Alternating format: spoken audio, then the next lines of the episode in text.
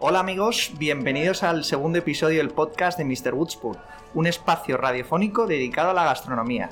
Nuestra misión es poder dar voz a las personas que están detrás de los grandes restaurantes y bares de España. ¿Queréis saber cuáles son nuestros rincones culinarios favoritos? Pues seguidnos en nuestra cuenta de Instagram, arroba Mr. Woodspoon. En este segundo episodio tenemos la suerte de contar con Begoña Freire, de Étimo. Hola Begoña, ¿qué tal estás? Muy bien, muy bien, sentada aquí contigo, fenomenal. Para los que no le conozcáis, Begoña es la chef del restaurante Étimo, situado en la calle Ayala número 27 en Madrid.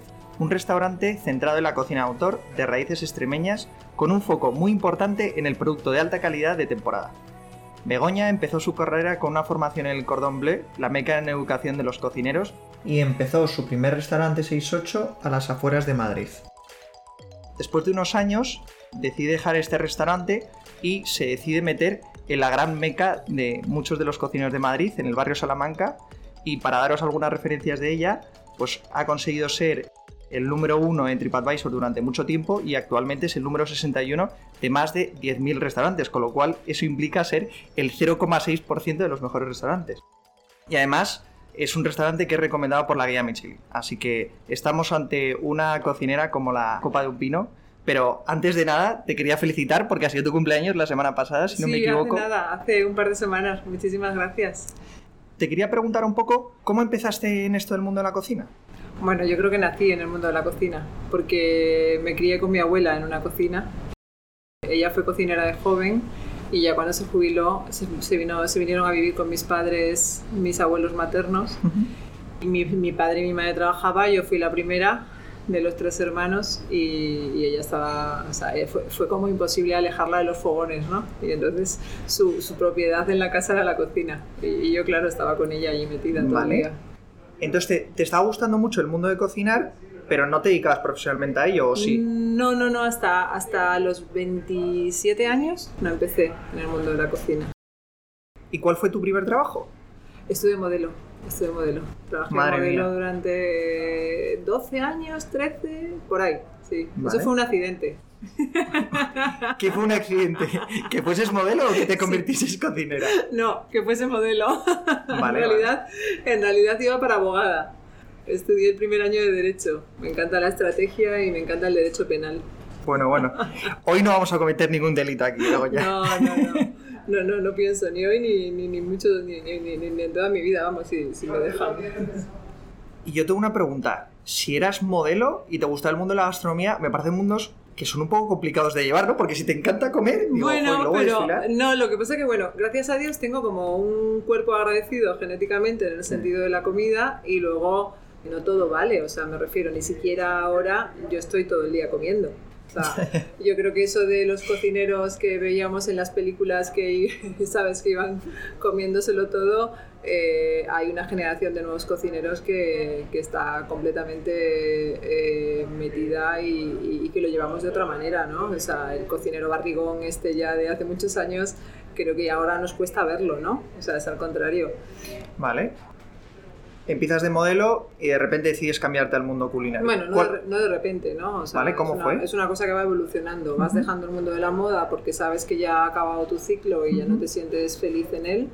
Y, y poco a poco vas buscando tu otro camino, ¿no? Y bueno, pues co- coincide en ese momento de que tengo muchos amigos del sector de la gastronomía y estoy muy cerca de, de las cocinas. Y bueno, pues eh, digo, ¿por qué no monto algo yo, no? Al final eh, llevaba trabajando 12 años para mí misma y empezar a trabajar para alguien me parecía como muy difícil con la personalidad que yo tengo. Y no por mala, sino porque tengo como muy claro qué quiero hacer, ¿no? Entonces, pues eso, cuando tienes otra persona que lleva un negocio y trabajas para ella, que tiene muy claro lo que quiere hacer, al final yo creo que son focos que, que chocan, ¿no? Y empecé pues abriendo la cafetería esta en, en el polígono industrial, que era donde íbamos a hacer las pruebas de ropa ¿Cómo se llamaba? pues eh, Julián Camarillo. Yo lo conocía porque era donde íbamos a hacer las pruebas de ropa de Cibeles, porque por allí había muchas, eh, en aquel momento había muchas fábricas de ropa, ahora ya no, se está convirtiendo más en un polígono, bueno, ya se ha convertido más en un polígono empresarial que, que de fábrica, ¿no? O sea, la típica fábrica. Y empecé por ahí pues porque conocía muy bien la zona, eh, en aquel momento pues los locales estaban baratos, eh, arrancabas con poco presupuesto y bueno, pues empecé con una cafetería, autodidacta completamente, un cocinero del que aprendí muchísimo y poco a poco, una cosa llevó a la otra y al final pues eh, me, estaba más metida en la cocina que, fuera. ¿Y cuándo te diste cuenta de decir, oye, esto nos está yendo bien, ¿no? Es decir, no quiero que me digas a lo mejor un- una cantidad de dinero, pero decir, oye, es que me cuesta ver una mesa vacía en, en mi sitio o, o cuál es ese punto al que tú llegas para decir, oye, esto está yendo bien. eh, Bueno, yo creo que más que eh, está yendo bien el negocio, es está yendo bien tu vida, ¿no? O sea, me refiero, ¿vale? el negocio estaba yendo bien como un restaurante de menús y, y, bueno, y alguna cartita de barra que tenía, que, que empecé con una cosa muy humilde y dábamos 200 menús o por ahí todos los, todos los días, de lunes a viernes, pero a mí se me quedaba como corto, ¿no? Yo necesitaba evolucionar como persona. Y ahí es el momento en el que digo, bueno, pues tengo un negocio que va más o menos bien, tengo un cocinero que también, que más o menos va bien, he aprendido mucho de, él, sobre todo en lo que es eh, eh, el sistema de una cocina, ¿no? Vamos a, a seguir creciendo, ¿no? Y aprovecho esos años como para evolucionar en mi pues en, en lo que es mi, mi sabiduría sobre la cocina ¿no? y aprovecho para, Vale. para estudiar en el Cordon Bleu aprovecho para ir al Vasco Vicente paso por el celler haciendo vacíos y alguna cosa de esas y bueno pues así estoy hasta el 2014 o Bueno, bueno, pero antes de nada, 2015. o sea, pasas por las mecas de la gastronomía. ¿Cómo es ese, cómo es ese proceso, no? ¿Es, ¿Eso es una universidad? ¿Eso es un colegio? ¿Cómo, cómo funciona el sistema? Simplemente para los el ignorantes. Culinary sí, por ejemplo. pues sí es una universidad ¿Vale? O sea, está avalada por la Universidad de Mondragón y te dan un título universitario. O sea, hay varios másters, hay una carrera universitaria que yo, por supuesto, no me planteo hacer porque eh, no me puedo pagar cuatro años allí, pero sí que hay varios másters muy interesantes en, en cocina que ya teniendo unas bases, pues ya puedes empezar y ya puedes arrancar con ellos. Y yo estuve, estuve año y medio allí. Pero sí, es un espacio fuera de la Universidad de Mondragón, pero avalado por la Universidad de Mondragón. Sí. Y perdona que me ría, pero los exámenes que son, ¿te piden hacer una tortilla de patata o algo un poco más... No, o sea, donde yo estaba era innovación. Ah, o sea, vale, bueno. entonces ahí Una te pedían- tortilla deconstruida? No, ahí te pedían otras cosas. Ahí aprendes de todo. Al final, Sí. eh, luego tú eliges, ¿no? Pero aprendes de todo. Y los exámenes sí, los exámenes son un proyecto final de, de- de un plato, claro, totalmente. O sea, eh, así fue. Así Vale, fue. Entonces, sales de esta escuela con todo este conocimiento en la mochila y qué cambia en tu vida para decir, oye, me quiero enfocar a otro tipo de cocina, ¿no? Bueno, yo creo que mi deseo de crecer. O sea, eh, en la vida las cosas se te empiezan a quedar pequeñas y más cuando eres ambiciosa, entre comillas, o sea, a ver si me entiendes. No es una ambición mala, ¿no? Sino una ambición de, de- de querer aprender, de querer crecer, de no querer parar. O sea, soy como muy come libros, ¿no?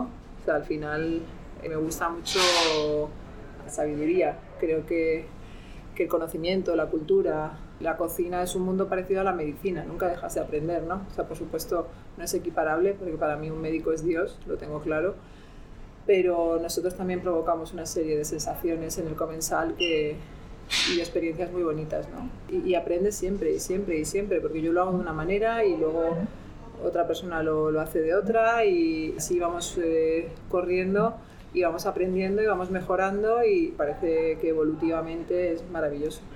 Entonces, sales del Basque Culinary Center y de todas estas formaciones y vuelves a tu cafetería de antes o... Bueno, ahí, ahí vuelvo a mi cafetería de antes, pero ya lo convierto en 6-8. Vale. Esto es en el 2012, así. Y 2012 estoy allí pues como 6, 7, 8 meses convirtiéndolo en 6-8 con, una carta un pelín más elaborada, tampoco, pero ya era carta, ya no era eh, menú y ya venía gente más de directivos y más de el, el siguiente perfil, ¿no? A lo mejor en la cadena de, de una empresa. Y bueno, pues ahí empiezo a hacer muchas cosas que, que al final es la copia de, ¿no? O sea, porque para mí la copia es eh, el aprendizaje, ¿no? O sea, tú tienes que copiar para luego aprender y luego eh, crear tu camino y ser tú misma, ¿no? Siempre se usa de una manera formativa. Y ahí es donde aproveché y me metí en Le Cordon Bleu para todo el tema de francesa. Me apetecía mucho saber, eh, bueno, pues todo lo que son la, la, la, la cocina francesa es, es, de las primeras, ¿no? Entonces, eh, todas las salsas, todo, todo cómo manejan ellos las aves, que las manejan muy bien, los hígados, todo ese tipo de cosas me apetecía mucho conocerlo, ¿no? Y, y, ahí estuve otros dos años más o menos, o sea, de 2014 y 2015, ¿no? Que es cuando ya dejó de, de formarme, ¿no? Vale. Y en 2017 nos entra un comprador en el catering y en el restaurante y yo estaba un poco agotada por todo esto que te cuento.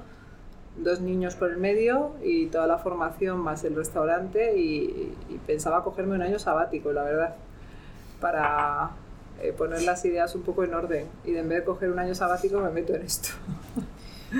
Bueno, dices en esto, pero a mí me daría un poco de vergüenza que lo califiques como así, ¿no? Oye, que, estás hablando de, un restaurante súper importante aquí de la Villa de Madrid. Defínenos un poco qué es para ti Étimo y qué es para tu equipo Étimo. No solo para Mira, para mí es mi madurez. O sea, evolutivamente Étimo ya se ha hecho eh, con mi personalidad. Cosa que a lo mejor en 6.8 lo que hice fue un poco la prueba de todo lo que había aprendido, ¿no? Y para mí Étimo ya es el siguiente nivel a, a, quién soy yo, ¿no? Yo creo que en Étimo se define ya perfectamente eh, quién es Begoña. Y además dentro de Étimo he aprendido y he visto cuál es mi camino, ¿no? Y entonces para mí Étimo es mi madurez, mi evolución hacia la alta cocina y una gran sorpresa de que en menos de tres años con un COVID por el medio se haya convertido en, en un restaurante de referencia en Madrid eh, con un plato en la guía Michelin, un sol en la guía Repsol, que no me esperaba para nada, eh, porque siempre digo, y, lo digo de verdad, que, que, para mí lo mejor es que mi cliente se vaya contento. O sea, yo no, yo no esperaba tan rápido eh, nada de esto, más que nada porque los dos primeros años de una empresa estás más que pensando en cuál va a ser tu creación, estás apagando fuegos porque bueno, como ves es un restaurante muy amplio, eh, muy exigente a la hora de, cocinar. Lo hago todo, el pan, los postres, eh, ningún producto entra elaborado, todo entra desde cero. Es, es, un proceso muy tedioso, muy bonito. Yo siempre digo que es uno de los procesos más bonitos dentro de la cocina, desde que llega el producto en bruto hasta que sale en un plato con su arquitectura, sus texturas, sus sabores. Eh, pero bueno, es un proyecto tedioso, ¿no? Entonces eh, lo que menos esperaba era, era nada de eso, ¿no? Vale, y cuando vienes aquí y hablas de tu proyecto personal y decides, oye, voy a hacer alta cocina y además pues, un menú de gustación, ¿cómo defines esos platos? O sea, por darle un poco más la vuelta, ¿cómo crees que los platos que tú eliges van a ser los que al comensal más le gusten? Al final, mira, yo siempre pienso que no le des a nadie lo que tú no quieras para ti, ¿no? Vale. Buena respuesta. Entonces, yo esos platos que pongo encima de la mesa eh, los pongo porque yo creo mucho en ellos, ¿no? Y, cuando pongo un plato que no creo en él, se nota. Entonces eso ya he dejado de hacerlo. Prefiero tener un plato antiguo más tiempo, si por lo que sea ese mes no me ha dado tiempo a, a realizar eh, receta, que, que poner un plato improvisado, ¿no? O sea, em, la pasión en la cocina y que te salga de dentro y que le des a tu comensal lo que tú te comerías, creo que es muy, muy importante, ¿no? Y yo creo que el, proceso empieza por ahí, ¿no? Por, porque a ti te guste lo que estés haciendo, ¿no? Creo que es importante. Y ahora tengo entendido que la carta de Timo va cambiando un poco en función de cuál es el producto de temporada. ¿no? Sí, sí, sí. Y ahora en primavera, ¿qué tipo de productos se le puede sacar verdadero sabor ahora? Bueno, ahora, está, ahora están las verduras maravillosas de estas de alcachofas, espárragos, espárragos blancos, em, empieza caza como el corzo, que yo lo tengo puesto, cordero espectacular. Eh, la, primavera y el verano son estaciones maravillosas para cocinar. El invierno también, pero a mí la primavera y el verano me gusta mucho. El invierno lo, lo veo más dentro de una comida un poco más pesada, pesada dentro de de que el cuerpo necesita más eh, energía, ¿no? Por todo el frío, entonces le meto más guisos o le meto más eh, legumbres o cosas así, ¿no? ¿Y cómo es el proceso de transición entre una carta y otra? Pues se va haciendo poco a poco. O sea, van entrando los eh, productos de temporada y van saliendo productos de la temporada anterior que ya se han extinguido porque ya ha acabado su, su periodo, su estación. Entonces vamos haciéndolo poco a poco. Pues ahora, por ejemplo, ha salido una creme brûlée que teníamos de, de, fruta de la pasión de hace muchísimos años, que ya no la reconocía como algo mío. Y hemos metido un postre de requesón, fresitas silvestres, eh, pringas de vino tinto, o sea, cosas así, ¿no? Entonces... Se me está haciendo la boca agua, veo. sí, se me hace muy rico. Este invierno pues hemos metido unas peras que encontramos en la historia de Apicius, del cocinero este que todo el mundo ha leído alguna vez en su vida, ¿no? Si eres un chef. A la vez, pues estoy trabajando con una historiadora que se llama Rosa Tobar y ella está eh, sacándome recetas tradicionales antiguas de Extremadura y entonces me va sacando la temporalidad ella misma, ¿no? Y bueno, pues por ejemplo, ahora hace nada, hace 7, 8 días, un poco más de una semana, hemos metido unas alcachofas, pero las hemos metido a un estilo que me la hacía mi abuela, que me las hacía con una salsa de carne, naranja y, y almendra, ¿no? Y unas patatas escabechadas. Mi abuela además era el, la alcachofa, yo creo que le daba pereza y la hacía entera, la cocinaba entera y nos daba el juego de ir eh, quitándole la carne a las hojas hasta que llegabas al corazón, ¿no? No sé si alguna vez tu madre o alguien te ha contado esto, ¿no? Y, era muy divertido porque terminabas con un plato entero lleno de hojas de alcachofa y hasta que llegabas al corazón que era lo más rico, ¿no? pues basándome en eso, pues he hecho, he hecho ese plato que me recordaba mucho a ella, ¿no? Y, Qué chulo y, así vamos, ¿no? Ahora van a entrar también eh, cerezas, van a entrar frutos rojos, con una carne de pato, van, a entrar muchas cosas. Eh, tenemos unos escabeches también, que Extremadura es muy de escabeches, y estamos haciendo unos escabeches de ave, que también van a entrar ahora. Bueno, como os habéis dado cuenta, Begoña tiene 100.000 cosas en la cabeza y 100.000 platos. Creo que no puedes... no tengo la libreta delante, Si no, ya te diría, estoy cansada, hoy me he levantado a las 3 y estoy segura que estoy un poco espesa. Ostras, ostras. Pero si no estuviera espesa ya te verá. Ya, ya, ya. ¿Y cuál es el plato más loco que se te ha ocurrido? Decir, esto no pega ni... Y, decir, y luego lo pruebas y dices, oye, pues a lo mejor... Pues no, no sabía decirte, no sé si he hecho alguna locura de, de ese tipo, ¿no? Pero... Bueno, puede que no, ¿eh? No, no pero ya no puede que no, sino... Eh por ejemplo, a la gente le sorprende muchísimo las, las migas con sardinas y uvas que tenemos ahora en, Bueno, pues eso sí que son un poco sorprendentes. Claro. ¿Tú las habías comido alguna vez antes? En Extremadura es un plato tradicional de ah. pastores. Ah, de pastores, vale. Sí. Entonces, eh, los pastores lo que hacían es llevaban el pan, claro, se les ponía duro, ¿no? Y se las comían con la sardina salada que, o desalada que venía de, de Portugal y se nota cómo va evolucionando el plato dependiendo del pueblo donde estás, ¿no? Y en Extremadura pues las eh, tomaban con la uva Graf y la uva, la, la, primera uva que sale que es muy ácida y, y, las sardinas desaladas y, y las migas ¿no? que hacían, hacían ellos. Yo al final eh, sí que he visto recetas en libros antiguos, ¿no? pero al final le he dado mi toque, ¿no? pues he confitado las sardinas, hemos hecho unas buenas migas con papada, tocino viejo, como se suele decir, porque había mucha gente que me decía, el tocino está rancio. Y le decía, no, señor. el, tocino, está buenísimo, lo que pasa es que le hemos dado sabor. Lo hemos, lo hemos curado, lo hemos, lo hemos trabajado como para que tuviera ese sabor potente. ¿no? Y hablando de toda esta cocina tan elaborada, ¿qué parte para ti tiene, o sea, qué protagonismo tiene para ti los, los ingredientes que pones en la mesa? Más, o sea, yo no, en mi, en mi, en mi cocina no entra un ingrediente que no tenga calidad. De hecho, desde el pan que lo hacemos nosotros, porque creo que le da un valor añadido brutal, hasta bueno, pues, eh, verduras que vienen directamente de la huerta, de, hortelanos que trabajan directamente con proveedores, o sea, con restaurantes. Para mí es básico el producto. O sea, yo, yo no creo en una receta, o sea, yo siempre digo, oye, ¿y tus recetas cómo empiezan? Pues mis recetas empiezan por el proveedor, si no, no pueden empezar. Entonces, ¿no crees que sea una moda, por ejemplo, los productos ecológicos? A ver, es que yo veo diferencias entre lo que es un producto ecológico y lo que es un producto artesano. Okay. ¿Vale?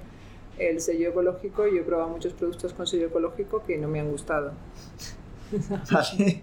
Entonces yo creo en el artesano. Yo creo que deberían, en vez de volver al ecológico, deberíamos de volver a lo artesano. Pues eh, no matar 5.000 animales al día, ¿sabes? Porque eh, no podemos comer tanta carne. O sea, hay que comer la carne en los periodos, pues el cerdo, su montanera es de diciembre a marzo. Y luego pues el animal tiene que estar libre en el campo. Y este que te traen es nuestro pisto. Oye, para los que, como no nos veis, eh, me, acaba, me, acaba, de traer Begoña una pequeña invitación que es... Bueno, explícame tú mejor el plato. Que... Esto es un pisto que está basado en una receta extremeña de un pueblo que se llama Almendralejo, ¿vale? Entonces, lo hacemos con, solo con calabacín, no lleva berenjena y lleva tomate, eh, cebolla, eh, pimiento verde, calabacín, pimentón, clavo, pimienta. Siéntete agradecido que te está, te está sirviendo mi segundo. ¿eh? ¿Cómo se llama? Él se llama Leo. ¿Qué tal, Leo? Bien. Bueno, Y, romero, que es algo muy eh, particular en mi tierra, se huele mucho a aromáticas, a romero. Y luego el pisto este llevaba patatas y le hemos puesto una parmentier de patata. Bestial.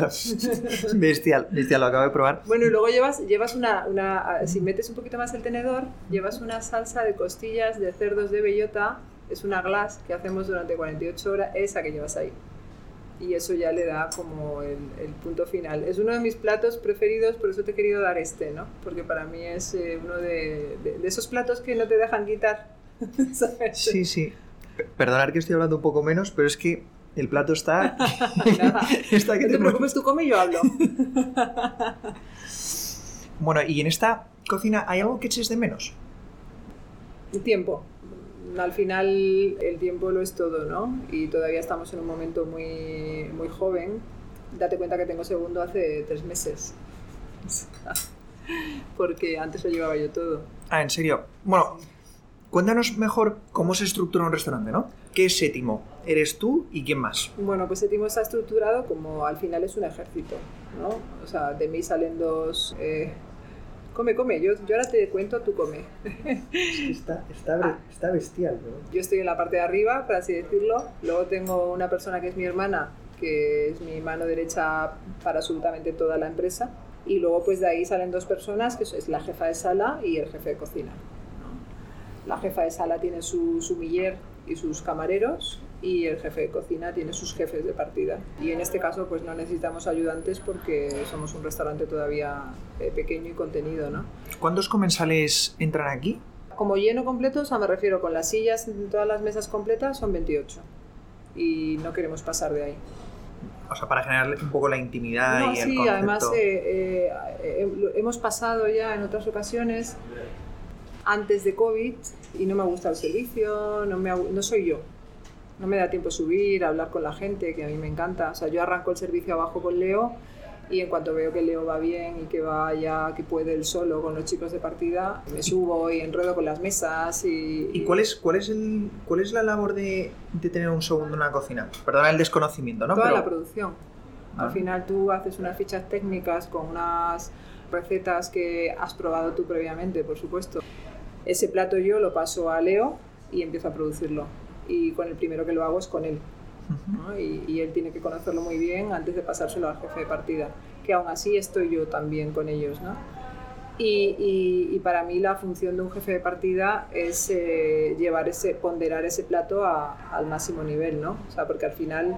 Eh, es darte un poco a ti de espacio para que puedas estar en otros sí. puntos de, del sí. restaurante. Yo no hubiera podido, sin, sin Leo, yo no hubiera podido desarrollar la panadería. No. O sea, es algo que arrancamos hoy, ¿no? Eh, al final la panadería, pues... Eh... Bueno, eso, cuéntanos. cuéntanos mejor eso bien. O sea, ahora por la mañana... De ocho y media a una tenemos panadería. Panadería. Sí, sí una panadería de limitada, como yo digo, de hasta agotar existencias. Entiendo que hoy es el primer día y todavía no se ha enterado, se ha enterado muy poca gente, sí que han venido ya gente, pero se ha enterado muy poca gente. Pero yo creo que es un barrio que pide buen pan, que va a funcionar y que vamos a, a conseguir que la panadería funcione. Para mí es un proyecto como muy mío, ¿no? que me apetece mucho hacer. ¿Cuánto cuesta un pan? Bueno, dependerá, ¿no? Pero cuéntanos. Bueno, aquí, aquí son más caros que en otros sitios porque son panes de harinas ecológicas, eh, es un proceso completamente artesanal, no tenemos ningún tipo de máquina, o sea, sí que, sí que amasamos a máquina, o sea, con la amasadora, pero todo el proceso de luego mmm, se hace a mano, se cuece en piezas por piezas, no van de 30 en 30, sino que van de 9 en 9 o de 8 en 8, de... Y, y, bueno, pues el proceso es, es, largo, ¿no? Tiene fermentaciones de 24 horas, más luego el, tipo, el tiempo que está fermentando la masa madre. Pues, por ejemplo, la hogaza la tenemos a 5,50, me parece, la hogaza de kilo, ¿no? Bueno, o sea, vale, vale.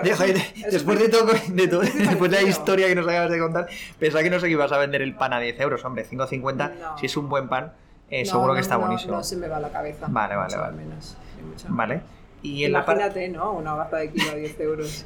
sí, no, no sé, no sé. Es que a veces con la, con la alta gastronomía, pues dependiendo en qué, en qué cosas, por ejemplo, en el vino a veces pues veo unos precios en las botellas de vino de... Sí, que son brutales, yo estoy de acuerdo contigo.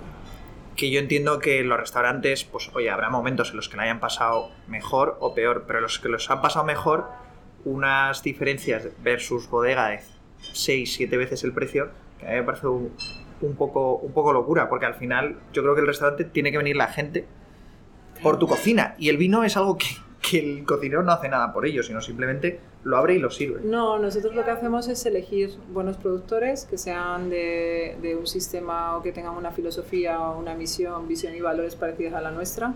Y luego eh, no tenemos muchas referencias a la misma vez. Eh, nos gusta que sea una carta muy dinámica porque tenemos eh, botellas muy pequeñas, de- o sea, ediciones muy pequeñas de pequeños artesanos.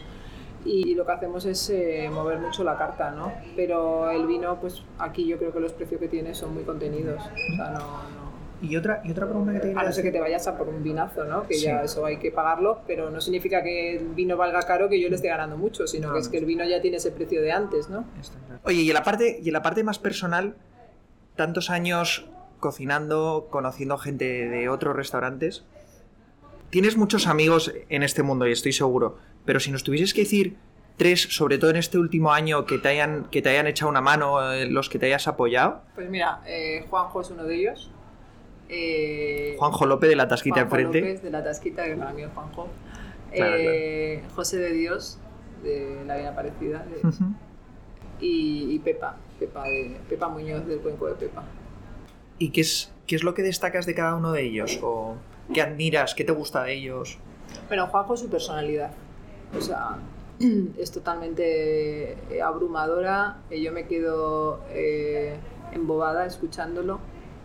La relación que tengo con él y el feeling que ha habido con él siempre ha- sido maravilloso y, su humildad y su hones- honestidad ¿no? y, fidelidad a ti. O sea, si se mete en un proyecto contigo es fiel a ti hasta que se acaba el proyecto. Y para mí eso es maravilloso. Pues eh, eh, en José, en José de Dios, eh, para mí es poca creencia en lo bien que lo hace todo. O sea, cocina tan maravillosamente bien y se lo cree tan poco que creo que todo lo bueno que tiene lo tiene ahí, ¿no? En esa parte. Es maravilloso. Y, y Pepa Muñoz creo que es eh, la mejor persona que he conocido. ¡Wow! Sí, o sea, es como eh, inocente, buena persona, curranta, como la que más eh, honesta. No, no sabría decir más, o sea, podría estarte diciendo eh, adjetivos buenos sobre Pepa y sobre cada uno de ellos, ¿no? Porque Juanjo pues tiene, tiene su buen fondo también, ¿no? Pero, pero me gusta también ese punto canalla que tiene de, Lo tiene, lo tiene. Y me encanta. Estuvo aquí en el podcast en la Y semana me encanta pasada. ese punto canalla, que es una cosa que Pepa no tiene, pero tiene otro punto, ¿no? O sea, es más... Y José, pues, esa poca creencia Vale. en lo bien que lo hace todo, ¿no? Y en, y en- familiares, los tres, además, y, y me, me identifico mucho, ¿no? O sea, son personas que, que a día de hoy están en mi vida, no podemos vernos mucho porque al final todos tenemos familia y, estos negocios son muy absorbentes pero, pero sí, me gusta mucho. Y también hace poco he conocido a, me has dicho tres, pero Bueno, no, no pasa nada, no ah, hay hace poco nos hemos conocido personalmente Marian de Taberna Verdejo. Joder, tengo que conocerla más, pero me da que va a ir por buen camino nuestra amistad. Sí. Sí, sí, sí. Bueno, bueno, eso es, eso es importante, ¿no? Que os conozcáis y que os apoyéis, sobre todo en, este, en esta época un poco tan, tan compleja. Para ir cerrando, te quería preguntar por una de las cosas que no me quiero resistir a preguntarte, y es sobre las experiencias en televisión, porque te he visto en, en algún programa con, con Tamara Falco y con Peña, y quería que nos contases, ¿es, ¿es realidad lo que se ve en televisión o, o cómo ¿En- es lo que se cocina? ¿En qué sentido? ¿En qué sentido? No, no Pues, sé. no sé, este tipo de, de programas en los que tú estás haciendo una receta y de repente se hace en cinco minutos, te hago una foto, tal, no sé qué, y de repente está todo perfecto. ¿Cómo, no sé, cómo se graba? O simplemente por curiosidad, ¿eh? Bueno, eh, los programas de Tamara, que por ejemplo yo fui dos veces, una vez fui a probar el plato y otra vez fui a cocinar, hacíamos la receta completa. O sea, yo, yo hice el caldo el día anterior para que luego fuera un poco más, porque era un caldo muy largo, no íbamos a estar 48 horas delante de la tele. Pero todo lo demás se cocinó allí delante de, del público, ¿no? Y eh, muy profesional. Fue, fue muy divertido, yo me lo pasé muy bien. Y además me asustan un poco las cámaras, supongo que vendrá de mi antiguo oficio, ¿no? No me gustan, pero no me asustan, ¿vale? O sea, no soy la típica persona que está todo el día queriendo salir en la cámara, me da igual. pero no me asustan si me tengo que poner delante de una cámara. Y hoy en día, como está la vida, pues más de dos veces has tenido que hacerlo por tu interés propio de tu negocio, porque tienes que decir estoy aquí, ¿no? De vez en cuando, para que la gente no se olvide, y más en una plaza como Madrid. Pero muy divertida, no me importaría hacer algún programa por ahí. Vale, vale. Bueno, pues que, que cojan el guante todos los que hacen programas en la televisión. ya, ya tengo alguno por ahí, ¿eh? Ah, sí. Sí, bueno, sí. bueno. ¿Algo que se pueda contar o...? Pues todavía no, porque no ha salido, Vale. pero tengo a un gran amigo mío que me vio y que decía que, que tenía que hacer un programa. Vale. Que era, Vale. era, era chica de tele. Sí, sí. Bueno, seguro. Y todavía está convenciéndome, ¿no? Pero bueno, oye, eh, si, si me da algo para que mi restaurante vaya mejor, lo haré. Fenomenal. Yo siempre pienso en eso, ¿no? O sea, es mi restaurante por el que tengo que mirar y en la época en la que estamos, pues si la gente me conoce más y empieza a ver un poco más mi cocina y, y, pues hay que luchar por ello, ¿no? Y hay que, eso sí será especial, ya te aseguro que será algo diferente. Vale, y un par de preguntas así más... Bueno, un par de preguntas tontas, ¿no? Por ejemplo, ¿a ti te gusta la comida rápida? Eh, no, O sea, no vas a McDonald's, no vas a Burger King, no. no. ¿Y algún capricho que digas, "Uf, esto para la dieta no viene bien, pero me encanta? Bueno, pues con el embarazo de mi hijo estuve casi todo el embarazo comiendo huevos fritos con patata y jamón. Puse 23 kilos, pero luego me quedé estupenda otra vez. o sea que- Los huevos fritos con patata y jamón, patatas fritas, huevos fritos con puntillita y un buen jamón, eso para mí es como mm, capricho de dioses. No, no, desde luego. ¿Y cuando un chef se pone a dieta, hace alta cocina o hace todo a la plancha, hervido, todo puesto así? Yo, yo no, yo no me he puesto a dieta, Tú no te no dieta. te puedo contestar. Yo suelo hacer mucho deporte. ¿Vale? Entonces, eh, equipar un poco el deporte con la dieta. Y luego soy una persona del 80-20. Y por no quitarte más, más tiempo, Begoña, que tienes, que tienes mucho, Tranquila, tranquilo. mucho jaleo aquí en el restaurante. ¿A quién nos recomiendas para invitar al podcast de- en, en los próximos episodios? ¿A quién nos recomiendas para UF? ¿Quién crees que le puede gustar charlar conmigo? Pues cualquiera de los que te he dicho antes, menos Juanjo, que ya ha charlado contigo. ¿Vale? Creo que cualquiera de ellos podría, podría querer charlar contigo. Tanto Pepa como, como José de Dios. José es más tímido, Sí, pero yo lo convenzo. fenomenal. Pues, pues lo dejamos entonces en tus manos. Begoña, de Timo, muchísimas gracias por A venir. ti por contar conmigo, ha sido un placer con- conocerte y estar aquí un ratito de charla. Bueno, pues eso es todo amigos. Ya sabéis, si queréis conocer cuáles son los restaurantes más chulos de Madrid, no dudéis en visitarnos en nuestro blog de Instagram, arroba. Hasta la semana que viene.